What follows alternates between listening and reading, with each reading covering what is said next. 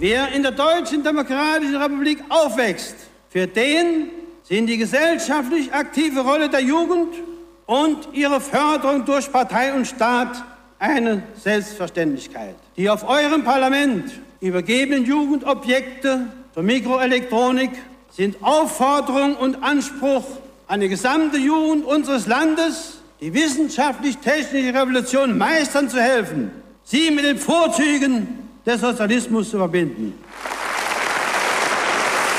Sven? Ja, Tilo? Das ist schon die fünfte Folge unseres Podcasts über Computerspiele in der DDR. Für uns beide ist quasi 1989. In der kommenden Folge fällt die Mauer und dann riecht es überall nach Trabi. Dafür geht's dieses Mal um Arcade-Automaten wie deinen geliebten Polyplay und um das Bildschirmspiel 01. Das ist eine Spielekonsole, die die DDR bauen lassen hat durch einen Befehl von ganz oben, damit die freie deutsche Jugend Pong spielen kann. Es geht also um Videospiele im Alltag der DDR. Wir waren Pioniere. Videogames in der DDR.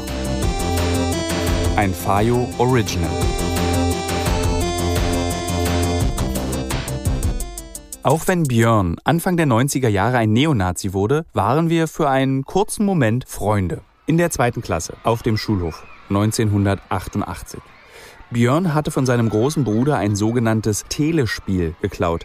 Ein simples Gerät, ich habe es rot in Erinnerung, so groß wie eine Schachtel Zigaretten. Ein kleines Display, ein Steuerkreuz und ein Knopf, mehr nicht. Kläglich piepste es zwischen den aufgeregten Rufen der Mitschüler. Es wurde Reihe umgegeben, jeder musste weitergeben, wenn er verloren hatte. Damals war ich sieben Jahre alt und ich kann mich nicht mehr genau an das Spiel erinnern. Irgendwas musste aufgefangen werden und es gab Punkte. Und ich weiß noch, dass ich unfasslich schlecht darin war. Noch abends in meinem Bett in Berlin-Lichtenberg habe ich gegrübelt, wie ich am nächsten Tag besser sein könnte. Habe im Kopf, in meiner Fantasie einfach weitergespielt. Und in meinem Kopf war ich richtig gut. Leider konnte ich nie zeigen, was für ein Profi ich bin. Denn am nächsten Tag hat der große Bruder von Björn mitbekommen, dass sein Telespiel geklaut wurde. Und wir konnten nicht mehr damit spielen.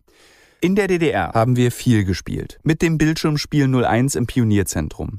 Mit dem Polyplay-Automaten im SEZ. Und auf versprengten C64 in den elterlichen Wohnzimmern. Denn dort standen Computer damals auf einem extra Tisch oder vor dem Fernseher, wie heute die Konsolen. Während meist der Vater damit irgendwas machen wollte, haben wir einfach damit gespielt. Stundenlang. Die Zeit verging, ich habe die Wende irgendwie verpasst, weil Spielen vor dem Fall der Mauer sich genauso angefühlt hat wie danach. Frei.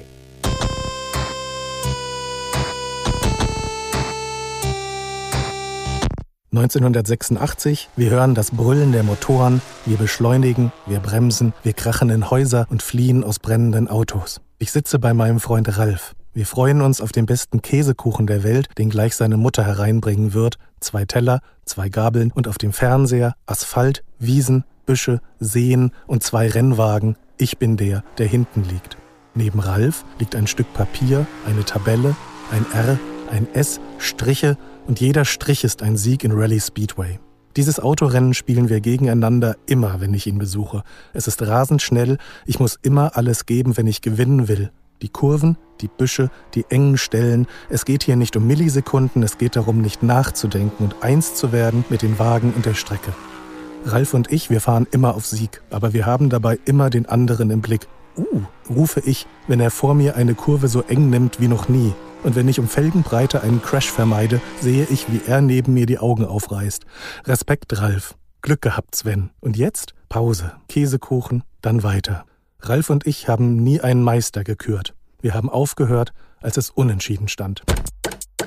Ich bin Thilo Mischke. Und ich bin Sven Stillig. Und wir beide reden in dieser Folge vor allem über zwei Geräte, mit denen man in der DDR Videospiele spielen konnte. Einem Spielautomaten und eine Konsole. Der Spielautomat heißt Polyplay und das Poly kam daher, dass das Gerät gebaut wurde vom VEB Polytechnik Karl-Marx-Stadt. Also der heißt natürlich nicht Poly, weil er im polytechnischen Polypoly gebaut wurde, sondern weil in der DDR es einfach ultra beliebt war, vor alles ein Poly zu setzen. Es gab nämlich zum Beispiel Polykliniken oder polytechnische Oberschulen. Das beschrieb immer, wenn ganz viel mit einer Sache möglich war. Also eine Poliklinik war nichts anderes als ein Haus, in dem ganz viele verschiedene Ärzte saßen. Eine polytechnische mhm. Oberschule war, wo ganz viele Berufe innerhalb einer Schule ganz normal gelernt werden konnte. Also Poly war so ein Modewort. Polyester, viele Einsatzmöglichkeiten für Kunststoff. Bei uns war damals alles Tele. Telearbeit, Telekolleg und natürlich Telespiele. Es gab sogar eine Sendung im Fernsehen mit dem sehr jungen Thomas Gottschalk. Da konnten Fernsehzuschauer mit und gegeneinander Pong spielen. Es gab zwei Teams, eins für den linken Pongschläger, eins für den rechten. Und je lauter das Publikum jeweils war, desto höher ging der Schläger. Und wenn alles gut ging, traf er sogar den Ball. Ich finde es bezeichnend, dass du 1986 als Kind in einem Spaß- und Erholungszentrum zum ersten Mal Videospiele gespielt hast. Und bei mir im Westen war das zuvor verboten worden. Da wurde nämlich das Jugendschutzgesetz novelliert mit der Folge, dass Videospielautomaten nicht mehr an öffentlichen Plätzen aufgestellt werden durften. Was wiederum von der DDR zur Propaganda genutzt wurde. In der Zeitschrift Funkamateur stand damals, die Polyplay unterscheidet sich von westlichen Videospielautomaten, bei denen viele Spielprogramme antihumanen Charakter haben, wie Verherrlichung des Sternenkriegs, von Gewalt und von Völkerhass. Die DDR hatte entschieden, dass eben dort Spiele angeboten werden sollten, die der sozialistischen Lebensweise entsprechen. Und was das alles genau bedeutet, erklärt uns jetzt Andreas Lange.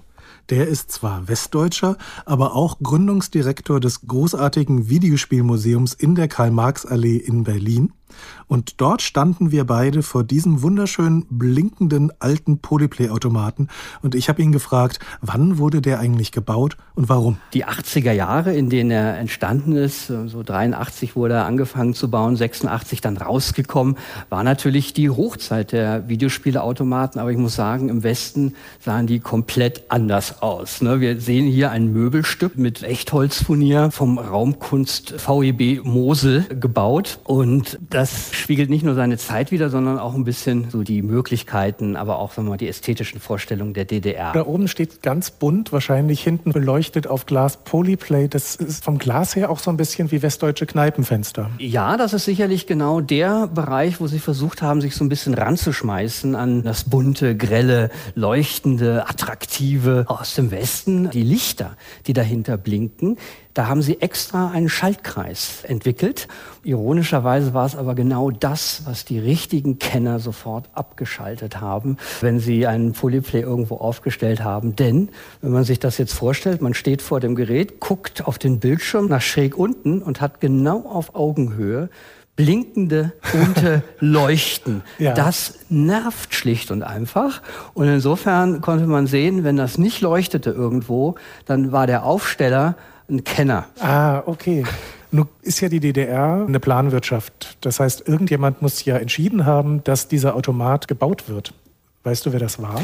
Letztendlich äh, ging es wohl tatsächlich von Günter Mittag aus, der ja für auch die ganze wirtschaftliche Entwicklung in der DDR im ZK zuständig war. Also ganz oben. Ganz oben. Einerseits konnte eben hier ein Kombinat Konsumgüter äh, herstellen ähm, für die Bevölkerung und andererseits ging es eben um Mikroelektronik. Was hat denn dieses Kombinat sonst gebaut? VEB äh, Polytechnik in Karl-Marx-Stadt, die haben Bürorechner gebaut. Die zentrale Recheneinheit, die wurde auch in industriellen industriellen Kontexten benutzt. Und mir hat sogar mal jemand gesagt, die Verkabelung, mit der die hinten verkabelt sind, das ist äh, russische Raumfahrttechnik tatsächlich, okay. die da benutzt wurde. Es sind ja selten Spieleprogrammierer Teil von großen Computerfirmen gewesen, die sonst Bürosoftware und Rechner gebaut haben. Weiß man das, wer die Spiele programmiert das war, ein, das war ein Team, was dann tatsächlich zusammengestellt wurde, auch mit Budget der Stasi, einer speziellen Abteilung, Kartell hieß die. Das ist ja eher so ein Name aus so einem Krimi.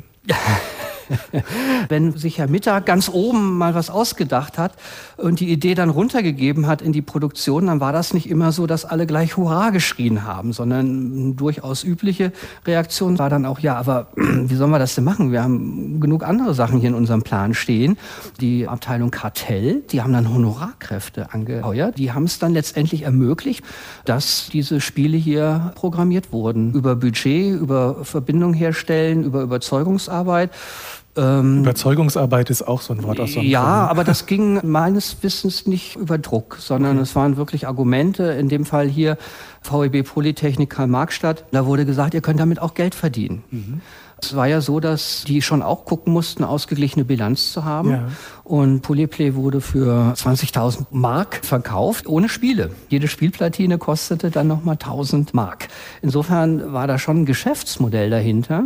Und das waren dann durchaus Argumente, die sogar auch aufgegangen sind, denn es wurden dann so um die 2.000 Stück produziert. Ist da auch Geld reingekommen. Ist auch ja nicht billig, wenn man sich so überlegt. So ein Spiel dauert vielleicht drei Minuten, das kostet 50 Pfennig. Ja, Geld war nicht ja das Hauptproblem, also zumindest nicht Ostgeld. Ne? Westgeld klar, letztendlich 50 Pfennig waren nur die Hälfte von dem, was es im Westen kostete. Da musste man eine Mark reinschmeißen. Mhm. Ein Problem übrigens waren eben diese 50 Pfennig Münzen, denn die waren aus Alu. Das war ganz leichtes Spielgeld und so ein Münzprüfer, der ja auch ein ganz wichtiger ja. Teil eines Videospielautomaten Klar. ist, die hatten einfach Schwierigkeiten, diese Sensibilität aufzubringen, diesen 50 Pfennig Münzen. Und insofern wurden dann in größeren Betrieben die auch umgestellt auf Wertmarken, die also ähm, deutlich schwerer waren und damit aber auch für die Münzprüfer leichter zu handhaben. Aber was war denn das Äquivalent zu dem 50 Pfennig Stück? Ich weiß es aus dem SEZ hier in ja. Berlin, das Sport- und Erholungszentrum. Da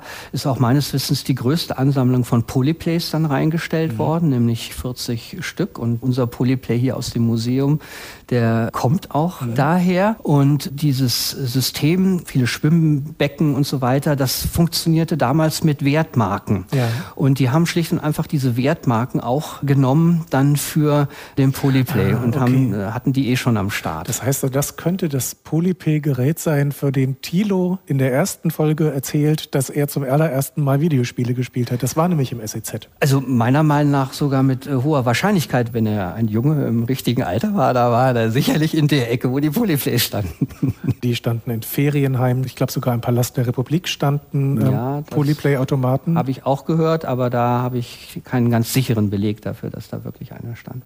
Was ich allerdings weiß, ist, verantwortlich für das Aufstellen der Polyplay-Automaten war damals der VEB, Staatszirkus der DDR und damit meine Oma. Denn meine Oma. ja, meine Oma war nämlich als Juristin verantwortlich für die Gelder, die unter anderem an den Theater, an den Zirkus und alle so Unterhaltungs-, auch so Jahrmärkte gingen. Sie hat mhm. das verwaltet aus dem Kulturministerium heraus. Und deine Oma ist dieselbe Oma, mit der du schwimmen warst im SEZ? Ja. Was einfach so schön ist, ist, dass eben der Unterhaltungsbereich Zirkus verantwortlich war für Computerspiele. Also die digitale Manege, die überall aufgestellt werden kann. Und das finde ich irgendwie hat was ganz Schönes. Das ist wirklich schön. Und apropos Zirkus, ich habe Andreas dann gefragt, was konnte man eigentlich spielen auf diesem Automaten? Es waren bis zu zehn Spiele, die dann im Lebenszyklus des Polyplays dazugekommen sind. Das waren letztendlich Umsetzungen von Westspielen. Zum Beispiel Pac-Man 1980 ein Riesenhit im Westen, unglaublich groß. Es ist so ein Labyrinthspiel, wo man eben vor Geistern fliehen muss. Hier wurde es dann umgesetzt auf ein russisches Geschichtenmotiv, nämlich Hase und Wolf. Und man spielte eben den Hasen, musste vor den Wölfen weglaufen. Aber das Prinzip war dasselbe. Das ist so eine Zeichentrickfilmserie aus genau, Russland, so ein bisschen ne? wie Tom und, und Jerry. Und insofern ein anderes Spiel ist die Hirschjagd. Während im Westen also natürlich Krieg richtig gemacht wurde, mit den kleinen Pixeln, wie es halt damals nur möglich war. Aber da wurde natürlich die größten Kanonen aufgefahren, die man sich so vorstellen kann. Haben sie es dann halt im Osten mit der Hirschjagd. Da wurde halt geschossen auf Hirsche und da war richtig so die Melodie auch, der Jäger in Kurpfalz. Und äh, mir wurde dann tatsächlich auch gesagt, der richtige Hit, wo also die Jugendlichen sich wirklich gebettelt haben und was das beste Spiel war von allen, das war die Schießbude. Mhm. Schießbude ist eine Simulation einer Kirmes-Schießbude, wo man auf diese Ziele zielt, die so vorbeifahren. Ne? Ja, und so klappen die um. So Luftballons und, dann, und so. so ne? und da konnte man auch verschiedene Strategien wählen, wie man sehr lange sozusagen, äh, wenn man es gut gemacht hat, am Spielhebel zu bleiben, wie es im offiziellen Jargon hieß. Joystick wurden die Dinger natürlich nicht genannt in der ja. DDR. Deswegen war das also das Spiel, wo es dann wichtig war, ob man eben den Highscore knackt oder nicht. Auf eurem Automaten ist ein Spiel drauf, das heißt UFO. Zudem gibt es eine ganz gute Geschichte. In der Tat. UFO ist so eine Mischung aus Galaxien und Defender. Die UFOs kommen von oben runter und man hat unten die Kanone. So Space Invaders. Um, Space Invaders, ja. genau und muss die abschießen. Und da gab es dann eine Eingabe, dass das irgendwie schädlich ist für Jugendliche.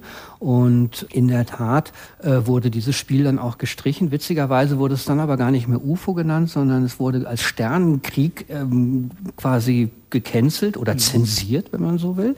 Und das wiederum gibt so ein bisschen Hinweis, woher der Wind wehte, auch damals. Denn es war ja Ronald Reagan, SDI, ne, Krieg, Raketenschutzschild, Raketenschutzschild ja. im Weltraum und so weiter. Kalter wurde Krieg. natürlich von der Propaganda auch benutzt, um zu zeigen, wie schlimm der Westen ist. Und dann wollte man nun nicht selber ein Spiel rausbringen, was quasi dieses Weltraumthema äh, hatte. Man wollte da sich einfach die Finger nicht schmutzig machen, man wollte da keine Verwirrung stiften. Ne? Ist schade, weil UFO eigentlich ein gutes Spiel ist. Ich habe das gerade zum ersten Mal gespielt und es macht richtig Spaß. Hat auch diese es, tollen alten 80er-Jahre-Sounds. Äh, ja, wobei man muss schon sagen, es ist auch ein Zeichen dafür, wie letztendlich Computerspiele-Design in der DDR betrieben wurde, wo es ja quasi gar nicht bekannt war. Nämlich es gibt null Toleranz. Man merkt das sozusagen auch bei Hase und Wolf zum Beispiel. Man muss so exakt in die, in die Gänge steuern, wenn man da nur einen Pixel sozusagen, nicht, dann geht das nicht, geht ja. das nicht rechts rüber und man wird gefressen. Ja. Und die ganz frühen Spiele im Westen waren auch so programmiert. Ich sagen. Total exakt. Ja. Aber dann haben sie dann doch Toleranzen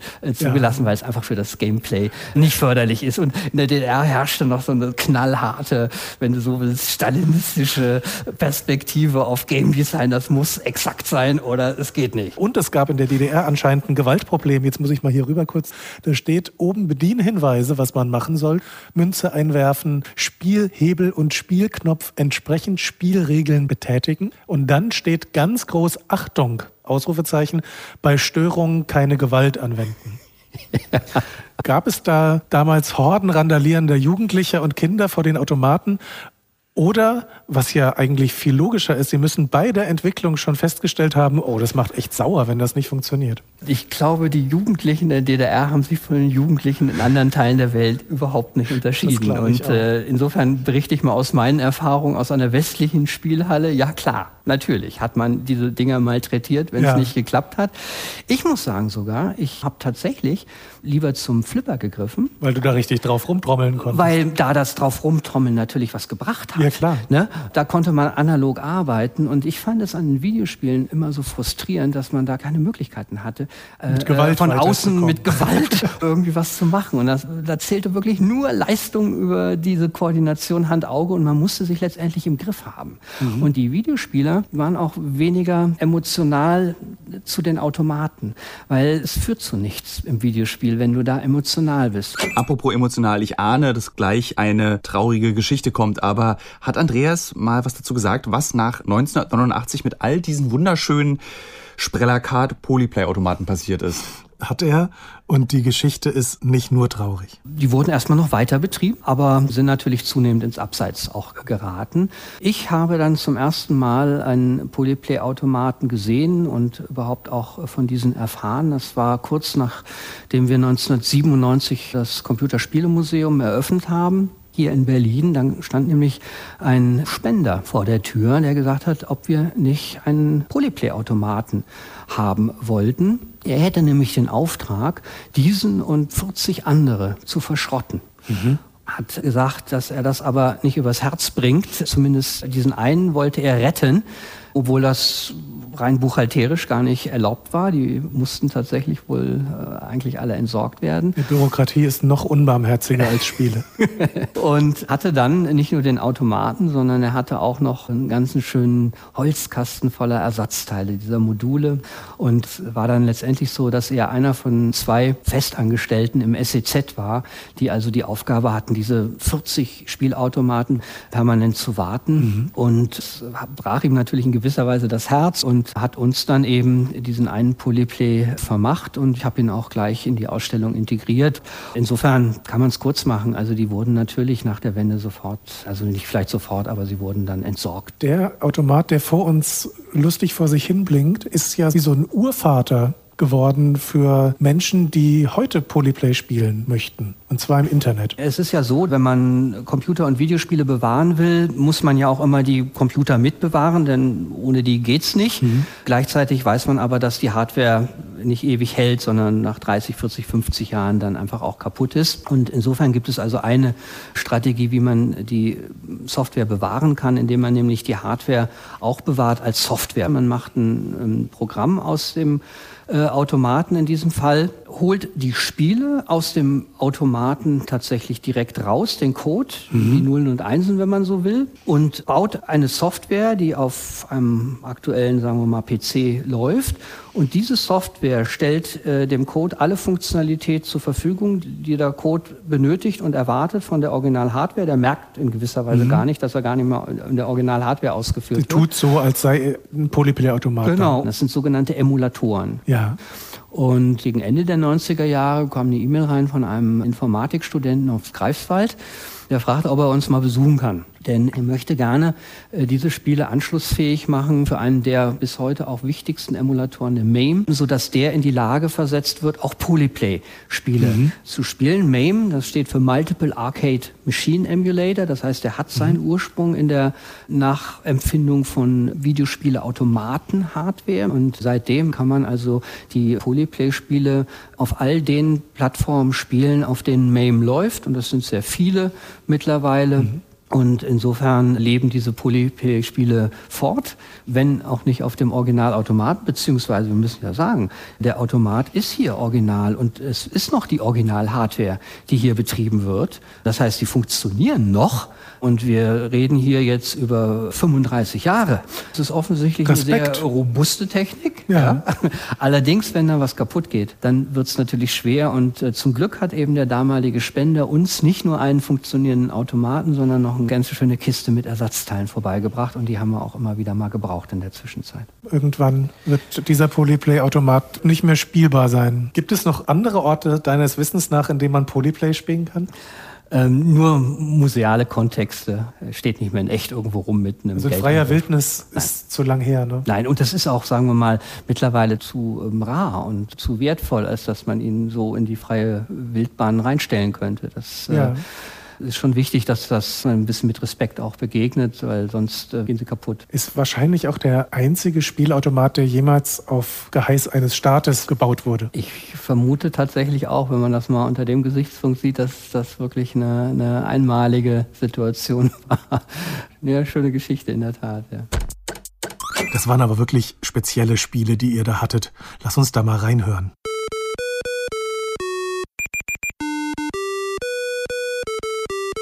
Ach ja, so klang meine Kindheit. Das war Hase und Wolf, was wir da gerade gehört haben. Und dieses Spiel ist nicht nur wichtig als Spiel in meiner Kindheit, sondern auch, weil es eine üble russische Fernsehserie war. Nämlich so eine Art Hardcore-Tom und Jerry. Also der Wolf hat die ganze Zeit geraucht und stand immer rum. Und das Fiese an dieser Sendung war, dass die im Zweikanalton ausgestrahlt wurde. Also du hast im Hintergrund immer Russisch gehört und im Vordergrund die deutsche Synchronisation. Also beides gleichzeitig. Mhm. Und der Hase ist der Coole, also mhm. Jerry, und der Wolf ist Tom, die Katze. Und kannst du noch Russisch? Ja, gavariu по-русски очень плохо, was übersetzt heißt, ich spreche Russisch sehr schlecht. Ja, думаю, что я говорит по-русски в туристии Zweck. Also ich denke, dass ich zu touristischen Zwecken noch Russisch reden kann. Und Zweck heißt auf Russisch Zweck? Nee, ich, mir ist das Wort für Zweck gerade nicht eingefallen. Sehr gut. Äh, mir fällt jetzt gerade kein Übergang ein. Deswegen kommen wir zum nächsten Spiel. Das heißt Hirschjagd.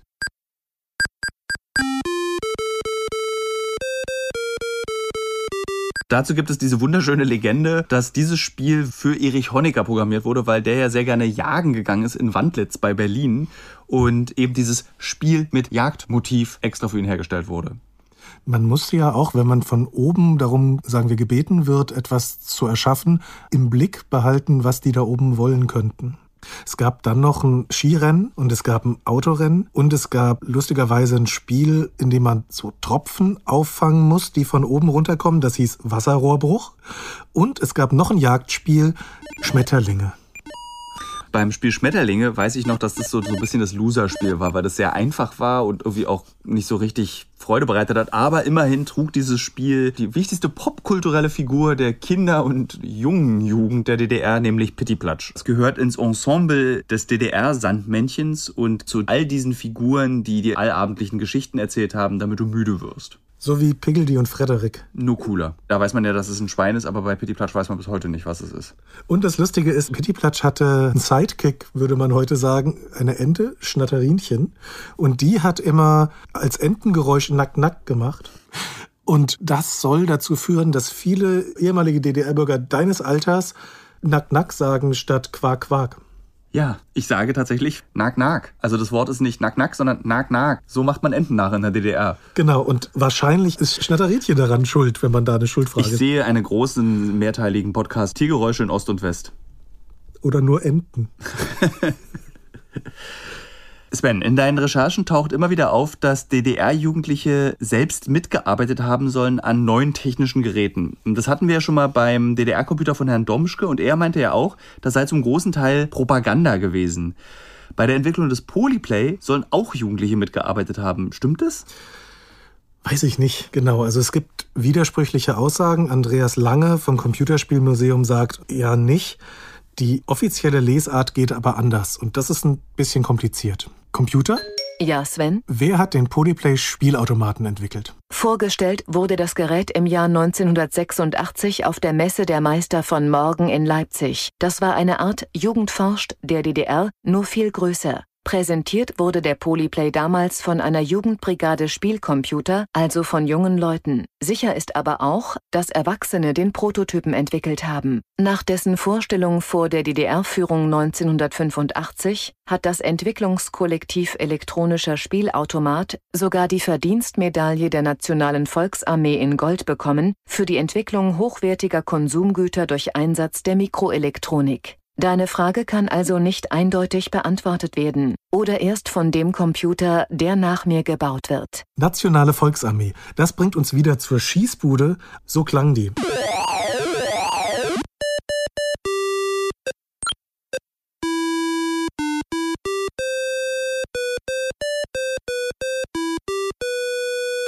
Das klingt für mich nach purer Gewalt.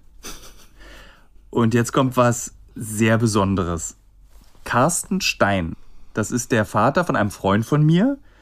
Und der ist als Elektrotechniker derjenige gewesen, der damals im SEZ alle Polyplay-Automaten am Laufen gehalten hat. Also auch den, an dem ich zum ersten Mal in meinem Leben gespielt habe. Und er ist der Mann, der dem Computerspielmuseum das Gerät geschenkt hat, vor dem du mit Andreas gestanden hast. Ich habe ihn gefragt, wo überall standen die Polyplays denn im SEZ? Ganz am Anfang standen die tatsächlich in unmittelbarer Nähe zu den Billardtischen. Dann sind die hochgewandert in den Raum, der so für Zusatzveranstaltungen eigentlich genutzt werden sollte. Aber diese äh, Geräte waren derart erfolgreich, dass dann nach den ersten vielleicht zehn oder zwölf dann nachher noch viel, viel mehr beschafft wurden und der ganze obere Raum wurde äh, vollständig damit bestückt. Das war eigentlich die erste und einzige wirkliche Videospielhalle der DDR wahrscheinlich. Also wenn man das so nennen möchte, ja, ja. Was heißt denn erfolgreich? Seit Öffnung bis Schließung waren da immer Leute und haben gezockt oder? Ja, ja, ja. Und wir haben auch richtig Geld damit verdient. Das war ja nicht wirklich billig. Also das hat 50 Pfennig pro Spiel gekostet. Ja, und so aus der Erinnerung, das muss nicht an Stimmen die Zahlen, aber 5000 Mark pro Tag haben wir schon verdient. Und das ist wirklich viel Geld. Ja. Wie aufwendig war denn das, die zu warten? Was war, was war dann die Wartungsaufgabe? War, war sehr aufwendig, die zu warten. Also ich war ja damit auch nicht allein beschäftigt. Wir waren zu dritt und äh, hatten einen Dienst über das Wochenende und an Abenden, also in, in Schicht und haben regelmäßig pro Tag zwei, drei, vier Mal eingreifen müssen, wenn die äh, Geräte nicht mehr funktioniert haben. Die größten Schwierigkeiten haben uns die Netzteile gemacht. Das waren also DDR-Eigenentwicklungen modernster Bauart und die haben aber noch nicht so richtig funktioniert. Die sind also relativ häufig ausgefallen und wenn natürlich ein Netzteil fehlt, dann geht das ganze Gerät nicht. Und ansonsten war das mechanisch eine durchaus wackelige Konstruktion gab halt keine Joysticks. Dort hat man dann halt mit den Standardmitteln, die man so hatte, nachgebaut. Und das, was wir da damals Joystick genannt haben, das haben wir regelmäßig austauschen müssen, weil die sind einfach kaputt gegangen. Aber ähm, das hat trotzdem meinen Spaß gemacht. Hast du die auch gespielt? Ja, ja. Was war dein Lieblingsspiel? Ich weiß nicht genau, wie es offiziell hieß, aber wir haben Entenschießen dazu gesagt. Das ist Schießstand oder Schießbude. Schießbude, ja, genau, ja. Schießbude, ja. Ja, wir haben interne Meisterschaften gespielt unter den Servicetechnikern, ja. Wenn so die Leute kamen, die haben so drei, vier, 500, vielleicht mal 800 Punkte. Wir haben bei 8000 gespielt. Wie lange musste man für 8000 Punkte spielen? Wie lange man trainieren musste. Wie lange musste man dafür trainieren? Ja. Ich finde es schön, dein Lächeln gerade, es unterscheidet sich nicht, ob man ein Videospieler 1986 war oder 2021. Wie viel Zeit hast du in diese Automaten gefühlt investiert? Naja, also morgens die Dinger einschalten, hieß natürlich jeden einzelnen einschalten und dann hat man auch jeden einzelnen ausprobiert. Ob auch alles läuft. Ja, und wenn dann der Chef nicht aufgepasst hat, hat man dann auch schon mal eine Stunde spendiert. Ja. Diese Lichtorgel, die oben drin Ja. war, war die Ja. bei euch an oder war die bei euch aus? Aus, der fand ich total nervig, ja. Es ist ja schon diffizile Arbeit, die man da gemacht hat an diesen Automaten. Was warst du von Beruf, dass du diese Ich Automaten war, warten kannst? Ich war von Beruf Elektroinstallateur und die meisten anderen in unserer Fachabteilung waren BMSR-Mechaniker, also Betriebsmess-, Steuer- und Regeltechnik. War das für dich so ein Gerät, was für eine gewisse Moderne auch dieses Staats stand? Ab 86, 87 habe ich studiert, Technologie der Mikroelektronik hier an der Humboldt-Universität. Und das, was da in diesen Spieleautomaten verbaut war, war State of the Art made in GDR. Ne? Und das hat uns damals durchaus mit Zuversicht erfüllt und mit Freude und mit Stolz. War das so nochmal so ein Schlüssel, der dir gezeigt hat, das ist möglich mit dieser Technologie? Durchaus, durchaus, natürlich, ja. Also wir haben dann auch später die Entwickler kennengelernt. Ne? Wir waren ja der größte Anwender in der ganzen DDR. Also nirgendwo standen so viele Automaten. Ne? Welche Art Menschen kam da hin? So zottelige Jungs, die irgendwie so die klassischen Nerds oder? Nein, nein. Ich glaube, klassische Nerds gab es zumindest zu der Zeit in der DDR nicht. Ich glaube, das waren ganz normale Leute, die Spaß hatten, da zu spielen. Ich versuche mich gerade vorzustellen, wie du dort dann langläufst. Hattest du so einen Blaumann an oder warst du so? Wir hatten, ja, ja, wir hatten ja, tatsächlich so eine, so eine Hosen, so eine hässlichen. Ja, ja, ja. Also wir waren ja nicht das Aufsichtspersonal, das gab's extra. Mhm. Es gab Leute, die da regelmäßig geguckt haben, weil da waren ja zum Teil dann 100 Leute in so einem Raum. Dieser Polyplay, als du das SZ verlassen hast und da nicht mehr gearbeitet hast, ist der dann sofort aus deinem Leben rausgetreten oder spielte der noch im Nein. weiteren Verlauf eine Rolle? Nein, natürlich. Also der stand ja erst mal, bevor er ins Museum gewandert ist, stand der ja zwei Jahre bei mir. Ich hatte, der, der, stand in meinem Wohnzimmer. Und bist du dann so mit so Wattetupfer durchgegangen, hast den Staub rausgeholt, damit das Ding nicht kaputt geht? Nein, sowas war auch nicht nötig. Wie kamst du zu der Entscheidung, dieses Gerät dann dem Computerspielmuseum zu stiften? Ich habe die dann halt ganz professionell äh, abbauen sollen ne? und dafür sorgen, dass sie entsorgt werden.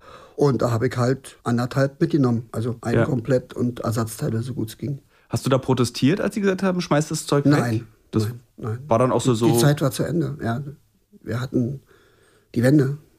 hat es geschmerzt, dass so dieses, was so vielen Menschen so viel Freude bereitet hat im SEZ, einfach dann weggeschmissen wird? Naja, jedenfalls 20 Jahre nicht ganz richtig. Ich habe ihn ja aufgehoben. Ja. Da habe ich mir tatsächlich einen Transporter organisiert. Und wir haben ihn auseinandergenommen, also in, in die Hauptbestandteile. Gehäuse, Fernseher und Rechner. Wie kamst du zu der Entscheidung, dieses Gerät dann dem Computerspielmuseum zu stiften? Die Idee kam, als ich dann mal irgendwann an einem Spielemuseum vorbeilief und dachte, boah, da war es doch ein Ding zu Hause, warum sollte der nicht hier stehen? Gehst du noch ins Computerspielmuseum und guckst dir einer der wenigen letzten Überlebenden dieser Videospiel-DDR-Epoche an? Also ich war vor zwei Jahren das letzte Mal da mit meiner Freundin, um ihr ganz stolz diesen Spielautomaten zu zeigen. Ja, Wie hat sie reagiert? ja fand sie cool. Hat sie auch mal gespielt? Ja, ja, wir haben es versucht, ja. Schießbude? Ja, ja, Schießbude, natürlich Schießbude. Aber ich komme auch nicht mehr weit als über 1000. Also es, Ja, gut. es fehlt das Training. Wie fühlt sich das an, dass dieses Produkt aus einem Land, das nicht für die Ewigkeit gebaut wurde, für die Ewigkeit im Internet konserviert wurde in Cool. diesen Spielen? Sehr cool, ja. Ist das für dich, wenn du das siehst, wieso das muss am Leben bleiben, diese Erinnerung, unbedingt. dass es das Ja, gab? unbedingt. Warum ja. ist das so wichtig? Aber, aber noch nicht mal der Spiele wegen, sondern das war halt DDR-Mikroelektronik. Und das war mein Beruf und auch durchaus meine Berufung. Es gibt Unterlagen von 1989 und da kommt der Begriff Polyplay Home vor. Eine neue Version des Automaten, unter anderem mit zwei Spielermodus. Das klingt extrem modern. Ich würde ja auch gerne wissen, wie es zu dem Play kam in Polyplay. Ich kann es mir so zusammenreimen, dass der Automat ja auch für den Export gedacht war. Im Gegensatz wahrscheinlich dann auch zur Spielkonsole aus DDR-Fertigung, denn die hieß ja Bildschirmspiel 01. Das erschien pünktlich zum 30. Jahrestag der DDR 1979 und es hieß damals, von Erwachsenen wie auch Kindern leicht zu handhaben, bringt das Bildschirmspiel Kurzweil ins Haus. Hattest du sowas, Thilo? Nee. Ich meine mich zu erinnern, in einem Pionierzentrum in Berlin-Lichtenberg im Theater an der Aue hing in die Wand einbetoniert, so ein BSS 01, wie es kurz genannt wurde. Und ich glaube, dass ich daran gespielt habe, aber das kann auch sein, dass mir das irgendjemand erzählt hat oder ich habe das geträumt. Das Bildschirmspiel 01 ist so ein bisschen ein Mysterium. Und es ist gar nicht so leicht, etwas wirklich Valides darüber herauszufinden. Und einer der glücklichsten Momente in meiner Recherche war, als ich eines Tages Emily Völker und Carla Teilhaber entdeckt habe.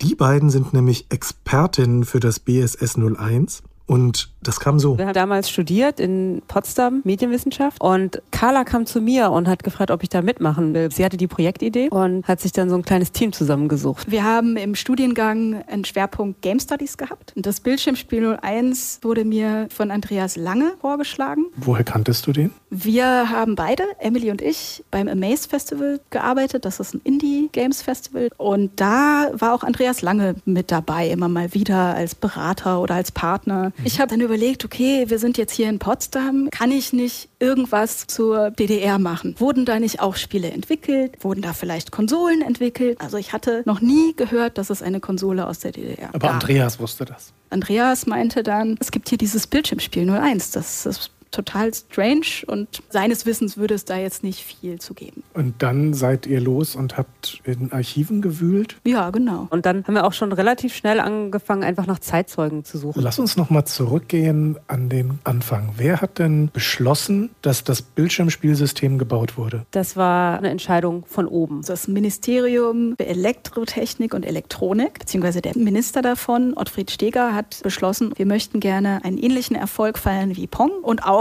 eine Konsole derselben Art produzieren. Und dann ging das eben die Hierarchieleiter runter an die Leute, die im Halbleiterwerk die Leitung inne hatten. Hatten die denn eine Chance dagegen, sich zu wehren? Grundsätzlich haben die Strukturen der DDR es nicht unbedingt zugelassen, dass sich ein VEB oder eine Organisation dem Parteiwillen widersetzt. Das ist das eine. Und zum anderen hatte Karl Nendel, der Staatssekretär im Ministerium für Elektrotechnik und Elektronik, einen gewissen Ruf der dann auch noch dazu beigetragen hat, dass eventuell das Halbleiterwerk einfach gemacht hat. Egal, ob das technisch sinnvoll war oder nicht. Und was für einen Ruf hatte der? Naja, sein, sein Spitzname war Revolver Karl. Also er war dafür bekannt, dass er halt sehr gern seinen Revolver mitgeschleppt hat und dann so schön demonstrativ auf den Tisch gelegt hat, damit auch klar wird, dass Widerspruch nicht geduldet wird. Okay.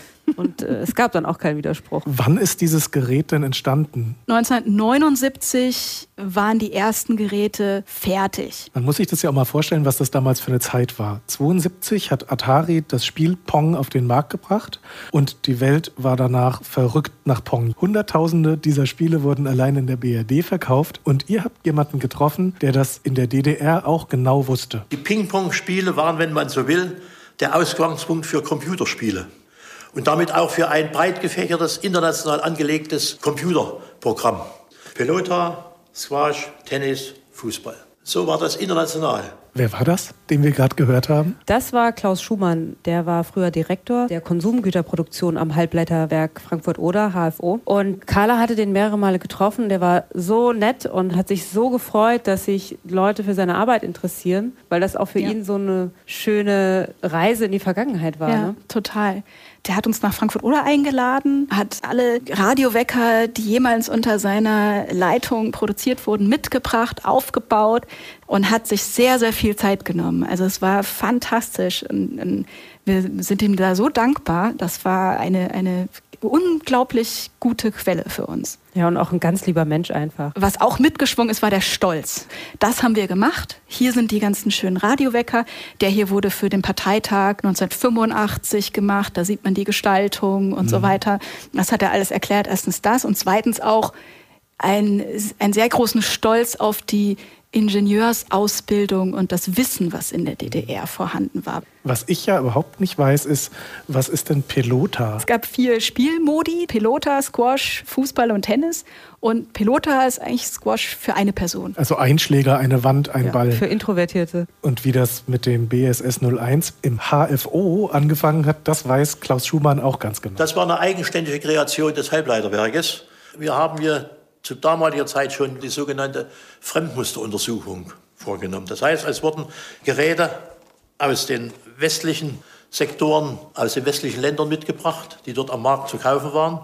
Und die haben wir analysiert und unter Beachtung unserer materiellen Basis entschieden, können wir das bauen oder nicht. Auf der anderen Seite war natürlich eine zweite Marktrelevanz vorhanden. Im Fernsehen hat der DDR-Bürger gesehen, was es alles in der Welt gibt und da war natürlich sein Verlangen groß. Wo kam denn der Chip her für das BSS 01? Kam der denn aus der DDR? Der wurde nicht dort entwickelt, sondern wurde importiert und zwar ziemlich teuer.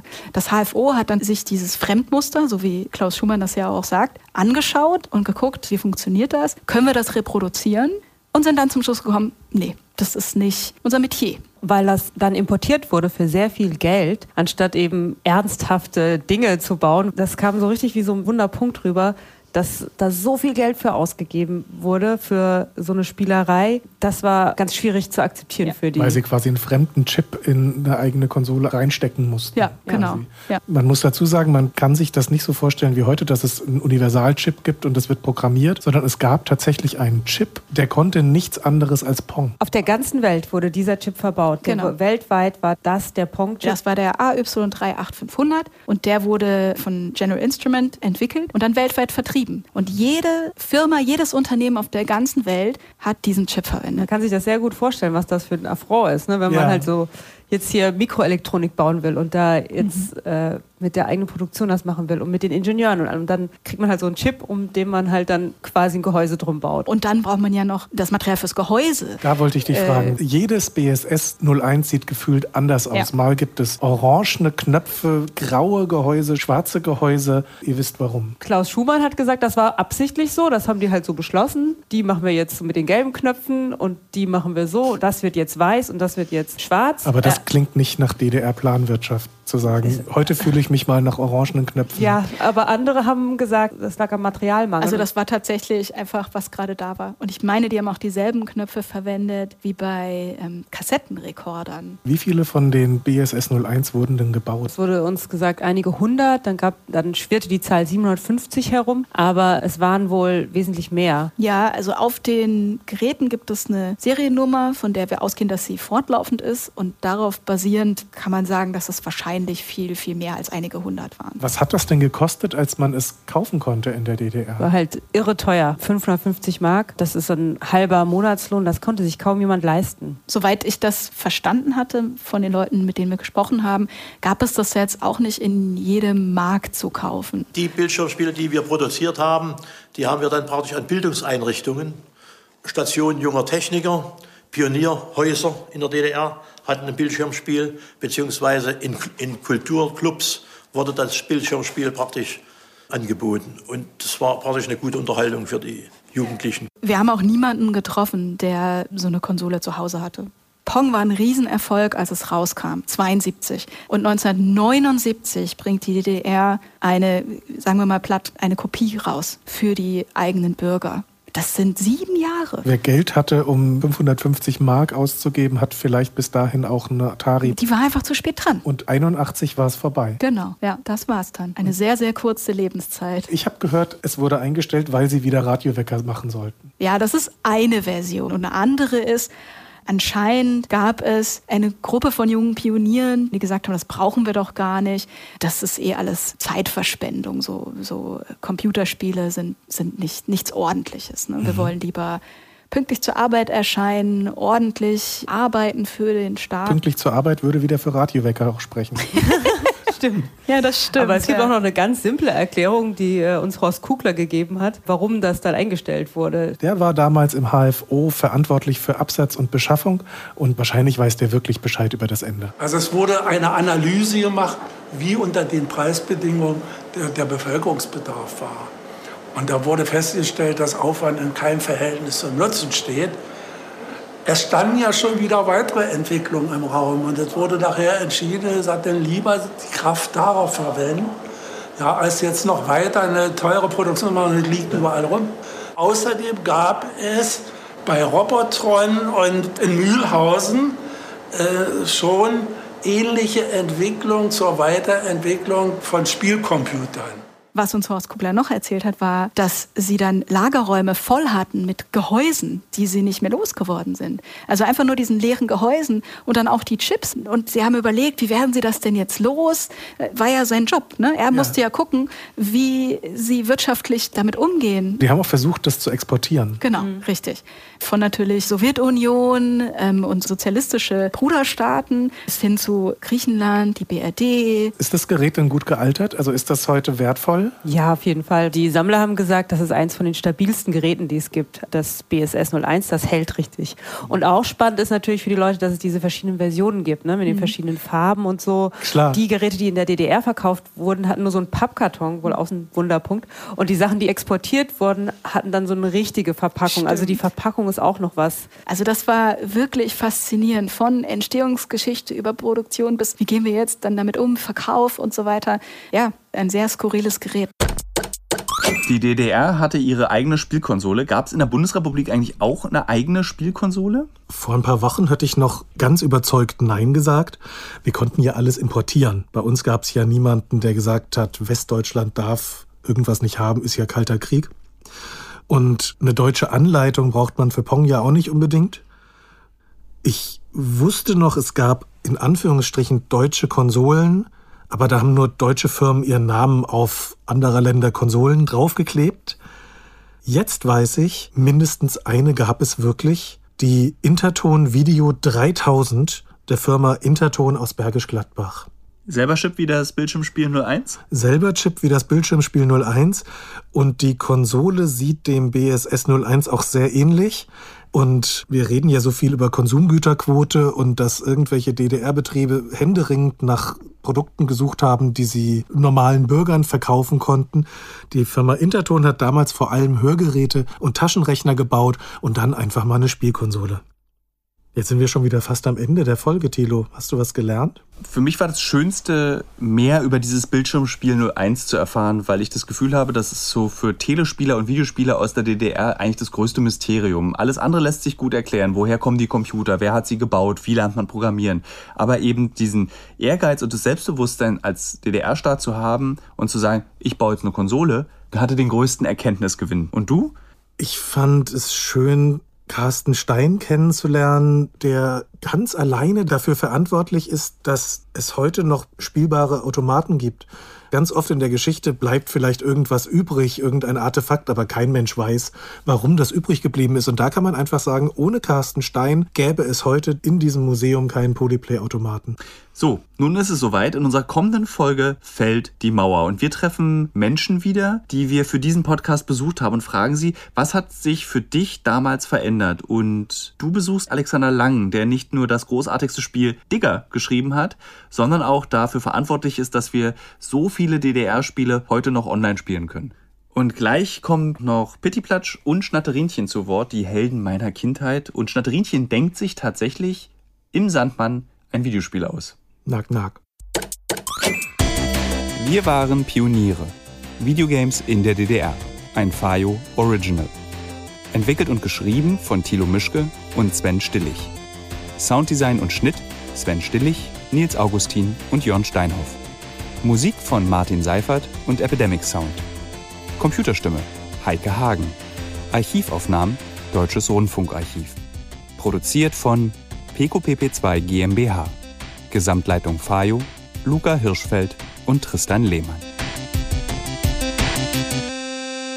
Kitty, wo bleibst du denn? Es ist Schlafenszeit. Im Bett ist es langweilig. Kannst du glauben? Gar nicht. Ich träume, mein Bett ist ein Schaukelschiff und fährt mit mir übers Meer. Dreimal rund um das Korallenriff. Der Walfisch schwimmt hinterher er bläst einen scharfen Springbrunnenstrahl, der hebt mein Schiff bis zum Mond. Dort trinke ich Kakao mit dem Murmelfiez, der auf dem Mond oben wohnt. Oi, Schnattchen, du kannst dir vielleicht Sachen ausdenken.